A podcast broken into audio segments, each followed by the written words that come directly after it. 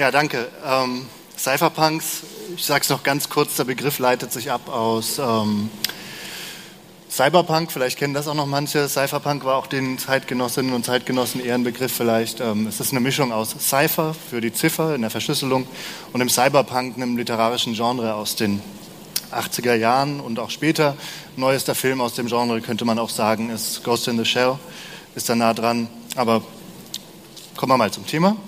Ähm, ja, Verschlüsselung ist Alltag, ohne dass wir es automatisch merken immer unbedingt. Also wir haben das in Geldautomaten, wir haben das, ähm, wieso ist eigentlich das Bild noch nicht hier?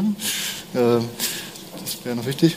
Ähm, wir haben das in Geldautomaten, haben es im Online-Shopping, damit man da erkannt werden kann. Mobilfunk ist verschlüsselt äh, auf eine gewisse Weise, zumindest, dass nicht direkt der Funk mitgehört werden kann.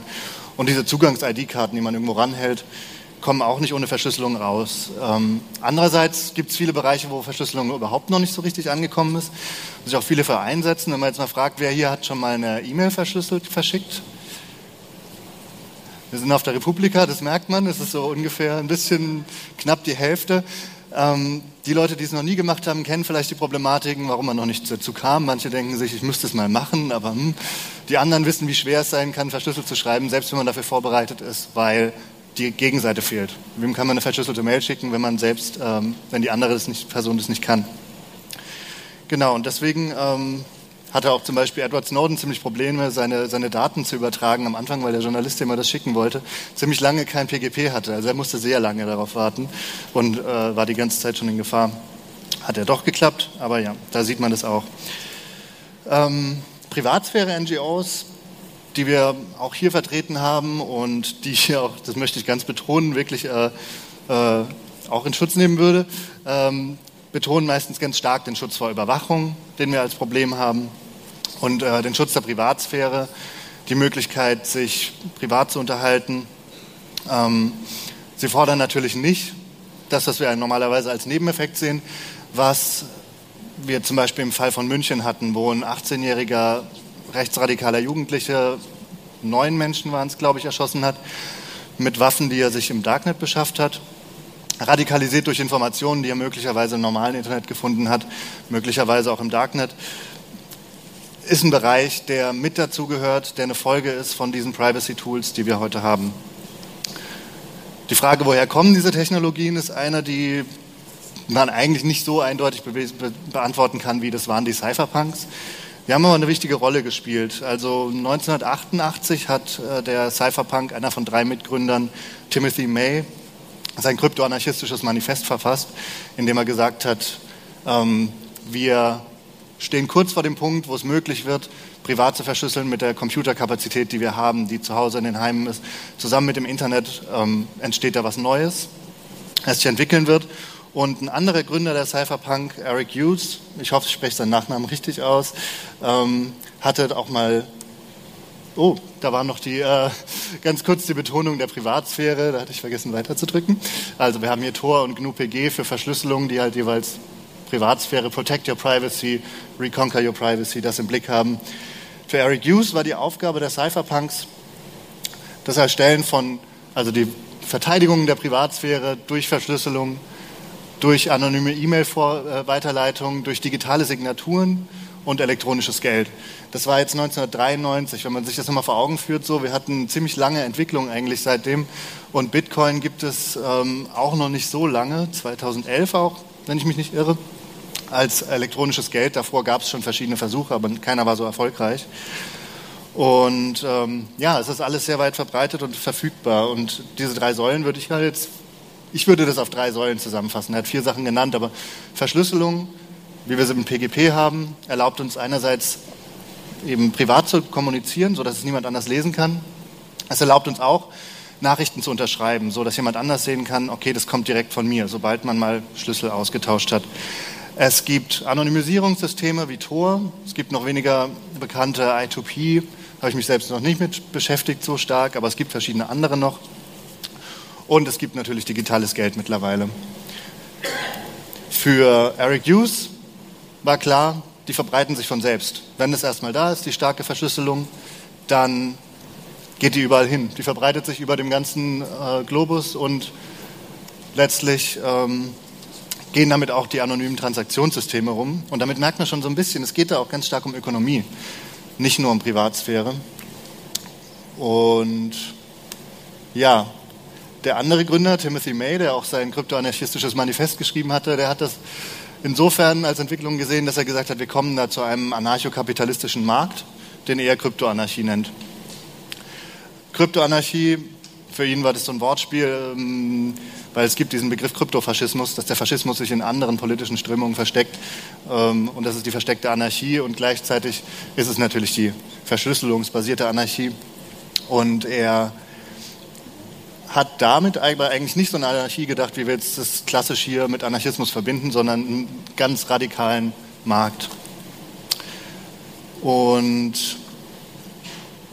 ja, jetzt ist die Frage, wenn wir jetzt diese vier Säulen, drei Säulen eigentlich äh, mittlerweile verwirklicht haben, durch ganz viele Sachen, Verschlüsselung gibt es auf PGP, und TLS ist die ähm, Verbindung, die wir haben, wenn wir jetzt Online-Banking machen oder sowas, ähm, durch Messenger wie Signal, wenn wir Anonymität und digitale Währung haben, warum ist das nicht passiert? Warum hat sich das nicht überall verbreitet? Und Timothy May ging eben davon aus, dann zahlen irgendwann alle keine Steuern mehr, dann können irgendwie der Staat nicht mehr existieren und es bricht alles zusammen. Warum passiert das nicht? Ähm, aber zuerst möchte ich darauf eingehen, dass es eigentlich keine Selbstverständlichkeit ist, dass die sich entwickelt haben und dass die Cypherpunks da maßgeblich mit dran beteiligt waren.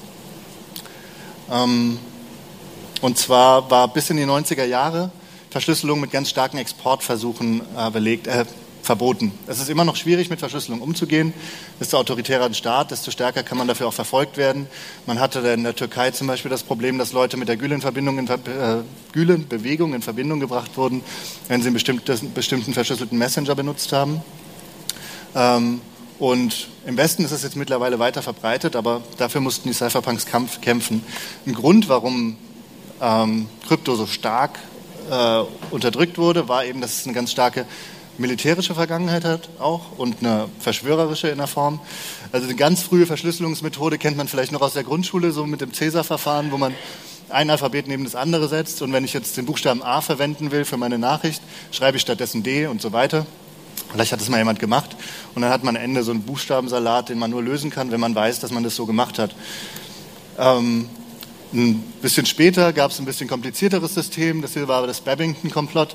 Da sollte eigentlich Elizabeth I. umgebracht werden von ein paar Verschwörern und die wollten ähm, Maria Stuart auf den Thron bringen, äh, auf den englischen, um da ein katholisches England zu haben. Das wäre historisch wahrscheinlich eine ziemlich wichtige Entwicklung gewesen. Es ist nicht passiert, weil ihr Brief geknackt wurde und äh, sie darüber entlarvt wurden. Maria Stuart wurde hingerichtet, die ähm, Verschwörer auch. Ich bin übrigens sonst jetzt nicht so ein großer Verschwörungstheoretiker oder so. Ich wollte das gerade mal. das ist manchmal in so einem Kontext wichtig zu erwähnen. Ähm, aber das war eine.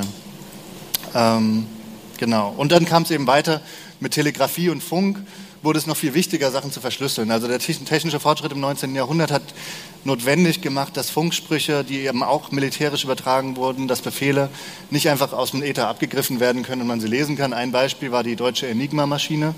Es gab da vor ein paar Jahren diesen Film über Alan Turing, der, den, äh, der da maßgeblich daran beteiligt war, zu, den zu knacken. Die ersten Hinweise, wie man das macht, kamen aus Polen. Äh, auf jeden Fall hat man da mit der Schreibmaschine was Ähnliches gemacht viel komplexer als das Cäsar-System, aber eigentlich was Buchstaben durch Buchstaben ertauschen. Ähm, und im 20. Jahrhundert kam dann eben noch der Computer und das Internet und hat dann auch für den privaten Bereich Verschlüsselung zunehmend notwendig gemacht. Das heißt, IBM war eine der ersten Firmen, die da was gemacht hat. Es ging auch um Geldautomaten. Zusammen mit einer US-Behörde zur Standardisierung haben die einen Verschlüsselungsstandard entwickelt, der bald aber auch stark kritisiert wurde von einigen Leuten, die sich mit dem Thema auskannten aus dem akademischen Bereich. Unter ihnen waren auch äh, Whitfield Diffie und Martin Herman. Die haben die Grundlagen überhaupt mal entwickelt für die Idee von PGP, weil nämlich vorher war es immer so, wenn man was verschlüsseln will, brauchen beide den gleichen Schlüssel und dann müssen alle den Schlüssel kennen und desto mehr Leute den Schlüssel kennen, desto schwerer wird es, das geheim zu halten. Was die vorgeschlagen haben, ist, wie PGP geht. Und zwar ähm, ist das ungefähr so, wie wenn ähm, man, wenn man jetzt eine Nachricht verschicken will, die nur verschlüsseln kann für jemand anders und der andere kann den nur öffnen. Also Beispiel sind manchmal Briefumschläge. Ich finde es ein bisschen besser zu sagen, man hat so Schatullen, in denen man die Nachricht reintut und ich habe einen Schlüssel für ein Schloss und von dem Schloss, das wird in Serie hergestellt und man kann, jeder, der mir eine Nachricht schicken will, kann dieses Schloss nehmen, das an eine Schatulle klicken, auf, aufmachen kann es dann nur noch ich. So, ähm, und dann kann man das verschicken und äh, ich kann es öffnen. Genau, das war die Idee von denen und es kam dann auch später eine mathematische Lösung dafür auf den Markt. Ähm, die war aber für Computer einfach zu stark und erst 1991, um auf die Cypherpunks zurückzukommen, hat mit Phil Zimmerman jemand einen Vorschlag gemacht mit PGP, der auf normalen Rechnern gut gelaufen wäre und der verfügbar war. Jetzt war es aber so, dass er Patentprobleme damit hatte. Der hat nämlich von den Leuten, die damals die mathematische Lösung gekriegt, die Erlaubnis nicht gekriegt. Plus, es war eben eine legal ziemlich schwere Zone und er hat sich da ganz schön in Gefahr gebracht und hat das Ding dann irgendwann auch noch frei verbreitet ähm, im Internet und hätte, wenn es jetzt irgendwie über die Grenze gekommen wäre, äh, übers Internet auch noch Probleme haben können, weil er sich vielleicht wegen Munitionsexport ähm, schuldig gemacht hätte. Warum macht er das? Warum bringt er sich so in Gefahr und kriegt noch nicht mehr Geld dafür? Das war wieder der politische Drive von den, von den Cypherpunks. Er war auch einer, er war mit äh, organisiert über die Mailingliste, die dazugehört hat. Und es war für ihn wichtig, Privatsphäre zu schützen, ein Thema, das wir viele teilen, aber es war auch so ein, so ein, so ein libertärer Gedanke, so eine Richtung, die man ähm, in den 90er Jahren auch mal ganz gut auf den Punkt gebracht hat bei ähm, Richard Barb, nee, da sind sie, Richard Barbrook, Andy Cameron, ähm, zwei sympathisch aussehende Medienwissenschaftler, glaube ich, die ähm, damals die These von der Californian Ideology entworfen haben. Wir hatten es vorhin schon mal, äh, das Internet, die Welt ist nicht das Silicon Valley. Ähm, Im Silicon Valley kam es zu so einer, laut den beiden, zu so einer ähm, Verbindung dessen, was in den USA gerne die New Left und New Right genannt wird und wurde. Also New Right gibt es auch noch so verschiedene Strömungen. Man darf jetzt nicht so sehr an Trump denken äh, und seine Gefolgschaft, sondern eher so an ähm, extrem marktliberale Denkweisen, die mit einem gewissen Konservativismus zusammenhängen. Und die New Left war halt eben die Gegenkultur, zu der auch die Hippies gehören.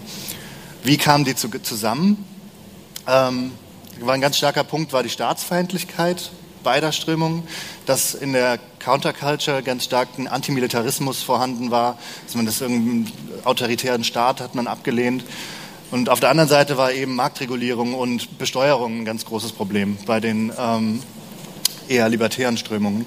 Und so hat man da irgendwie einen Weg gefunden, wobei natürlich nicht die Akteure der jeweiligen Strömungen unbedingt zusammengekommen sind, sondern in der Californian Ideology ist eine neue Denke entstanden, die Barbrook und Cameron auch im Magazin Wired ganz stark vertreten gesehen haben. Und Wired hat auch äh, ganz stark berichtet anfangs über die Auseinandersetzungen der, äh, in den Crypto Wars, wie die gerne genannt werden. Also genau diese Auseinandersetzungen zwischen Staat und Akteurinnen und Akteuren, die ähm, Verschlüsselungstechnologie bringen.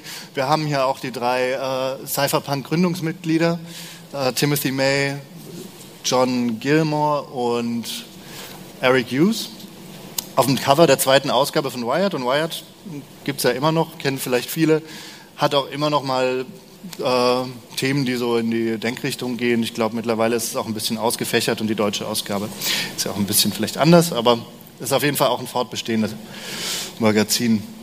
Ja, und das passt auch ein bisschen zu dem, was May sagt. Also weil gefragt, wer sind eigentlich die Cypherpunks, sagt er, es ist eine ziemlich große Mischung. Wir haben einen Haufen radikale Libertäre, ein paar Anarchokapitalisten und sogar ein paar Sozialisten. Ähm, und das war eben das, da kam so ein ganz komischer Wust zusammen. Ja, und die Form, wie man sich dann aktivistisch betätigt hat, war Code schreiben. Wir schreiben den Code, der dann rausgeht in die Welt und gestoppt werden kann er nicht mehr, weil erstmal, wenn es irgendwie draußen ist, dann ähm, kann es auch nicht mehr aufgehalten werden. Und tatsächlich ist es ähm, heutzutage, wäre es schwierig, wenn irgendein Staat, irgendeine Behörde sagen würde, wir schaffen jetzt PGP ab oder wir schaffen es jetzt ab. Man kann es verbieten, aber man kann es schlecht verschwinden lassen, wenn man das Internet nicht abschaltet. Ja, und so kann es aber eben auch passieren, dass das Darknet sein Eigenleben entwickelt. Und das ist das, was man heute sieht, was heute problematisch werden kann. Ich bin auch ein Freund des Darknet als wichtige Informationsquelle für Oppositionelle in repressiven Staaten und so. Also keine Darknet-Fundamentalkritik ähm, hier, aber das gehört natürlich dazu. Und das war auch für die eigentlich gar nicht überraschend. Die haben nicht nur gedacht, also äh, John Perry Barlow, der dieses ähm, Manifest für ein unabhängiges Internet geschrieben hat, ähm, das auch die Electronic Freedom Foundation so als Gründungsmanifest sieht, der war auch Cypherpunk und man wusste, wir schaffen da eine freie Welt. Aber auf die Frage, ob es den Rassisten hilft, sagt May auch ziemlich klar, ja, das ist äh, eine Konsequenz. So funktioniert freie Rede. Ähm, und das war vielleicht auch ein bisschen ein Blick, der zu sehr aufs Internet verengt war. Man hat vielleicht nicht so sehr darüber nachgedacht, dass, was da draußen passiert. Aber bei May war das ziemlich klar und es war eine laute Stimme unter den Cypherpunks, der hat gesagt, man wird Waffen kaufen können, man wird Leute bezahlen können, um unliebsame Politiker umzubringen. Ähm, es wird keinen Staat mehr geben, so wie ihn haben. Ähm, Eric Hughes hat sich mal später dazu geäußert und gesagt, ja gut, so arg. Äh, 2013 gab es ein Zeitinterview und sagt, so, so arg waren es jetzt keine Prognosen. Er hat gesagt, ja, das waren Kampfschriften und so weiter. Aber klar sollte jetzt geworden sein, es geht um mehr als nur Privatsphäre oder es ging den Cypherpunks um mehr als nur Privatsphäre. Vielleicht nicht allen. Niemand hat den Anspruch erhoben, für alle zu sprechen, aber wenn man solche dominanten Personen hat, gibt es natürlich auch viele, die denen folgen. Und äh, es ging darum, die Welt irgendwie in Grundfesten zu ändern. Und dazu gehörte eben auch das zu akzeptieren, was wir heute sehen und wogegen wir eigentlich vorgehen wollen. Die Frage ist, woher kommt so ein Denken, was, was sich so ganz salopp über sowas hinwegsetzt und sagt, ja, gehört halt dazu. Ähm, sie stehen auf jeden Fall in der Tradition auch von libertären äh, Denkrichtungen, die man in den USA hat. Ich würde das jetzt vom Philosophischen her mal ähm, veranschaulichen an Ayn Rand, die auch eine wichtige äh, Quelle ist für den Neokonservatismus in den USA. Da gab es auch vor kurzem eine Verfilmung von Atlas Shrugged. Atlas wirft die Welt ab, ist ihr äh, wegweisendes Buch, worauf sich sehr viele beziehen. Und philosophisch hat sie eben ganz stark davon ausgegangen, dass die Natur des Menschen Egoismus ist. Damit meint sie nicht, dass wir natürlicherweise uns gegenseitig ausrauben und überfallen. Also nicht im Sinne von Brutalität. Und das ist schon noch ein interessanter Gedanke. Und wenn man die Leute liest, das sind immer logisch sehr kohärente Sachen und sehr beeindruckend. Ähm, aber das sind aber eben auch immer wieder sehr geschlossene Systeme, die sich an der echten Welt dann gar nicht unbedingt bewähren müssen. Altruismus, die Menschenfreundlichkeit hat sie als eine Form der Tyrannei gesehen und sagt, der Altruismus ist die Ursache für autoritäre Staaten, weil er sagt, er stellt das Kollektiv, der stellt die Menschheit über den einzelnen Menschen und deswegen sei Menschenfreundlichkeit ein Problem. Und ähm, insgesamt ist es eben unmoralisch, ähm, die menschliche Freiheit einzuschränken. Ein Anarchokapitalist, wie sich Tim May versteht, war Mary Rothbard oder Rothbard, ich weiß leider nicht genau, wie man es ausspricht der ähm, die Natur des Menschen als seine Freiheit sieht, der sagt, es geht dem Menschen darum, der Mensch hat die Eigenschaft, rational Ziele setzen zu können und sie zu verfolgen.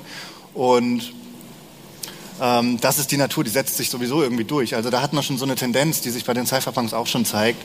Ähm, die Frauenbewegung zum Beispiel sagt, er ist eine Revolte gegen die Natur. Der sagt, das ist, das ist, so funktioniert die Welt halt einfach nicht. Ähm, und ähm, die Leute machen, greifen eigentlich die Grundsubstanz der Welt an. Das geht nicht. Also das, das fand er ganz furchtbar.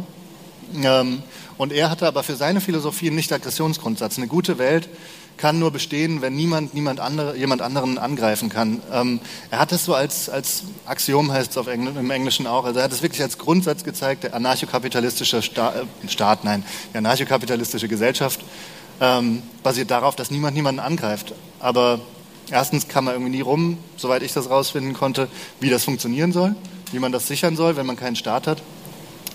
Und das andere Problem, man, dann kann man nichts ändern, wenn man so denkt, weil du hast dann immer noch die Leute, die sich zusammenschließen und irgendwie als eine Gruppe ähm, versuchen, das durchzusetzen und ja, kann man nur warten, bis sich das Bewusstsein bei allen ändert. Ähm, und das ist was, wo die Cypherpunks anders ansetzen konnten.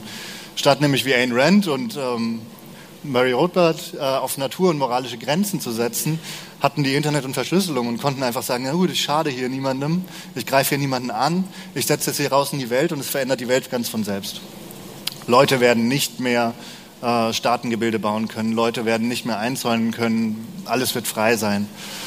Ähm, und das war eigentlich der wichtige Zusammenhang, genau. Also das war das Denken und ähm, das wäre der erste Teil. Ich würde sagen, das geht natürlich schon um Freiheit bei denen.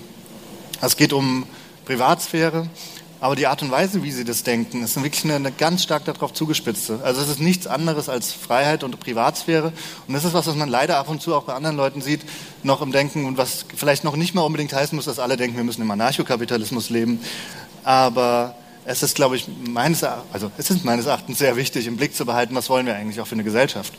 Also nur zu sagen, Privatsphäre erhalten und sich vor Überwachung schützen, das kann es noch nicht sein. Wir müssen irgendwo auch sehen, wohin soll das führen? Was für eine Welt ist das? Und eine gute Welt sollte meines Erachtens auch Menschen die Möglichkeit geben, sich zurückzuziehen und für sich selbst zu sein und das zu denken, was sie denken wollen und das zu tun, was sie tun wollen, solange sie niemandem schaden. Ähm, aber das ist noch nicht alles, weil wenn sie das sind, dann sind sie frei von irgendwelchen Zwängen, aber sie sind nicht frei zu leben, weil wenn sie nichts zu essen haben, dann kriegen sie auch nichts. Und das fände ich deutlich problematisch. Ja, ich habe in meinem Ankündigungstext noch versprochen, was zur realen Entwicklung zu sagen. Wie es so leben wir eigentlich nicht im äh, Kryptoanarchismus. Und da würde ich jetzt einen ganz kleinen Abriss dazu machen, welche Probleme ich, es war ja meine Masterarbeit, die ich darüber geschrieben habe, ähm, welche Probleme ich da gesehen habe. Da kann man sich drüber streiten, aber das, äh, würden, ja, das werden wir sehen. Es soll ein Abriss sein und kann man sich auf jeden Fall zu Gemüte führen. Ähm, ich fange mal an bei einer der ersten, bei der ersten Säule, bei der Verschlüsselung. Wir haben Anfang der 90er Jahre PGP gekriegt und es hat sich nicht so richtig durchgesetzt. Hier sind es wirklich viele Leute, ich war jetzt beeindruckt. Aber draußen in der Welt kann man kaum jemandem eine verschlüsselte PGP-Mail schreiben. Das ist wirklich enttäuschend, immer wieder. Es hat sich Verschlüsselung in anderen Bereichen durchgesetzt, aber in anderen Formen. Dieses Ding, wo man sich selbst schützt, das ist leider nicht so groß geworden. Und bei solchen Messengern, die wir heute haben, ist dann doch immer wieder das Problem, dass wir denen vertrauen müssen ganz stark. Dass bei WhatsApp kam die Verschlüsselung als Feature mit rein und kurz danach kam raus, dass es irgendwie dann doch gewisse Wege gab, Sachen rauszukriegen. Außerdem vertrauen wir denen immer noch unsere Metadaten an ohne Ende. Ähm, genau, und das ist eben das, was die neuen Messenger sind. Also es ist ein ganz starkes Vertrauen. Letztes Jahr vorletztes Jahr gab es, glaube ich, einen Vortrag dazu, so der Wandel von der Netzwerk zur Plattformgesellschaft. Die Leute gehen immer mehr dahin, um Plattformen zu vertrauen. Und ja, nutzt man halt Google Mail, werten die meine Daten zwar aus, aber die werden zumindest nicht zu mir nach Hause kommen, um mich zu erpressen. Das ist auch eine Denke, die vielleicht gar nicht so falsch ist. Ähm, und ja, das ist eben diese allgemeine, dieses allgemeine Vertrauen, das so da ist. ist. Die meisten stellen sich nur nicht die Frage, was passiert, wenn die Daten in andere Hände fallen. Anonymität wäre dann das, was dagegen schützt. Ähm, aber da haben wir ein anderes Problem auch. Tor selbst war ein, ist ein Projekt, das wurde nicht nur von, von, von Leuten wie den Cypherpunks entwickelt, die Privatsphäre schützen wollten. Tatsächlich war es von Anfang an ein stark vom Militär geschütztes Ding, weil nämlich äh, Geheimdienste sich darüber natürlich auch schützen können. Wenn ein Geheimdienst meinen Computer ausschnüffelt und ich sehe, wer da auf meinen Computer zugreift, dann kann ich das auch einem gewissen Ort zuweisen und sehen, was das ist. Also ursprünglich war das ganz stark darüber finanziert und große Teile der Finanzierung von Tor kommen auch noch aus diesem Bereich. Äh, und Tor sagt es auch ganz offen auf ihrer Seite. Also wer benutzt Tor? Private Leute, Familien, bla bla bla. Und ganz unten steht das Militär.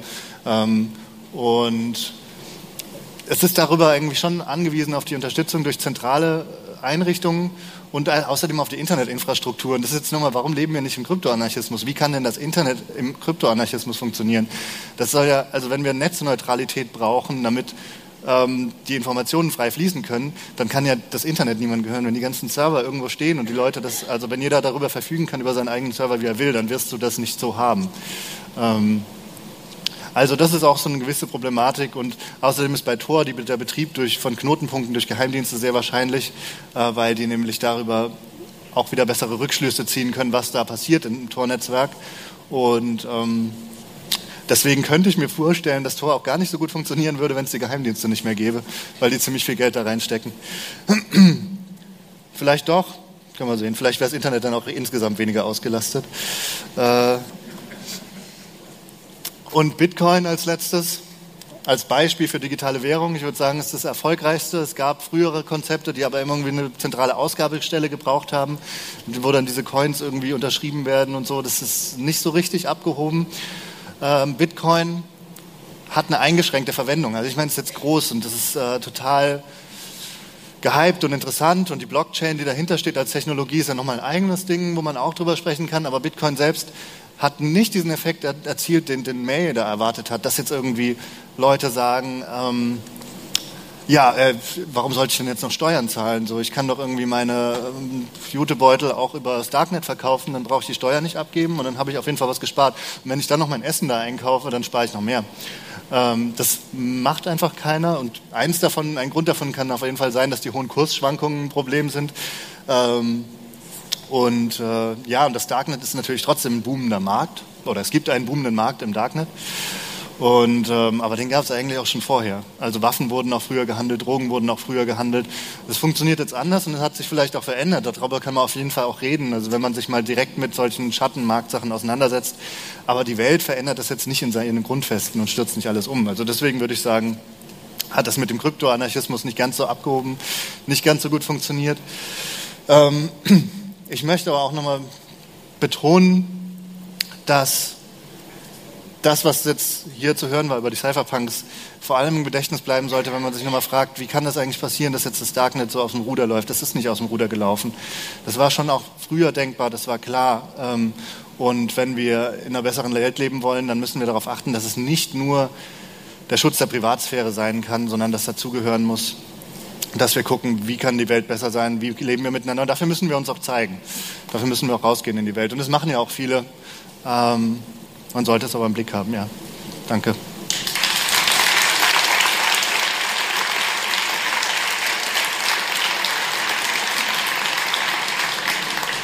Das Mikro ist noch aus. Also einen kleinen Moment haben wir noch. Angemacht, genau. Hallo. Ähm, wir haben noch drei Minuten. Wir haben noch Zeit für eine oder zwei Fragen, falls es eine gibt. Falls nicht, steht Emanuel auch bestimmt noch danach hier unten. Und jetzt habe ich lange genug geredet und jetzt gibt es auch eine Frage.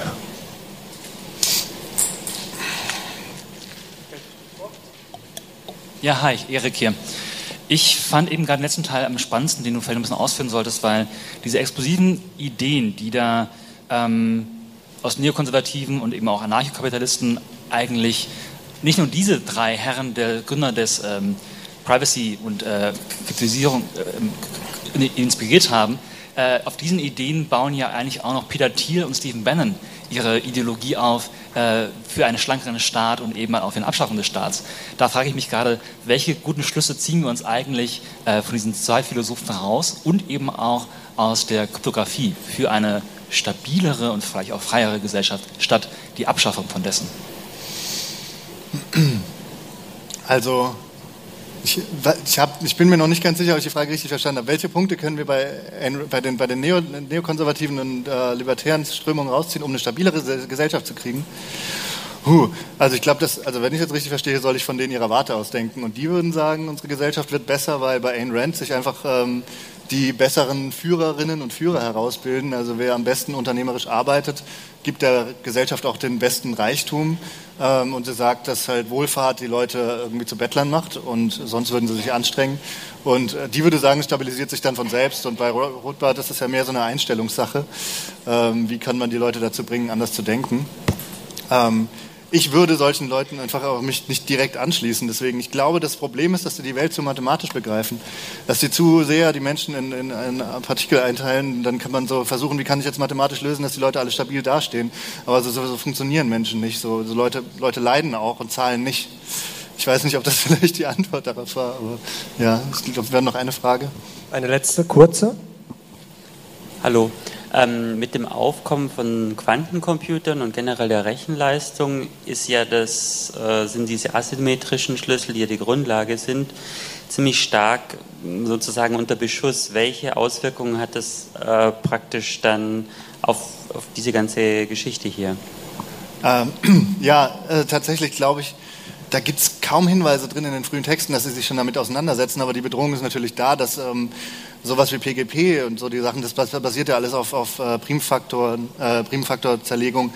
Ähm, und wenn wir einen Quantencomputer haben, dann gibt es theoretisch diese Möglichkeit, das alles zu knacken. Ich, ich, ich habe wirklich keine Ahnung, was da passieren würde. Das wäre ein Desaster, weil ja ähm, ganz, ganz viel Kommunikation ähm, damit gestört wäre und es wäre für unsere Wirtschaft einfach auch äh, ein Resultat, wo ich wirklich nicht wüsste, das wäre vielleicht die größere Bedrohung als die Verschlüsselung selbst, die Erfindung des Quantencomputers. Ähm, aber da müsste man andere Spezies fragen. aber es ist eine gute Frage, ja. Danke. Danke. Und einen kurzen Applaus noch.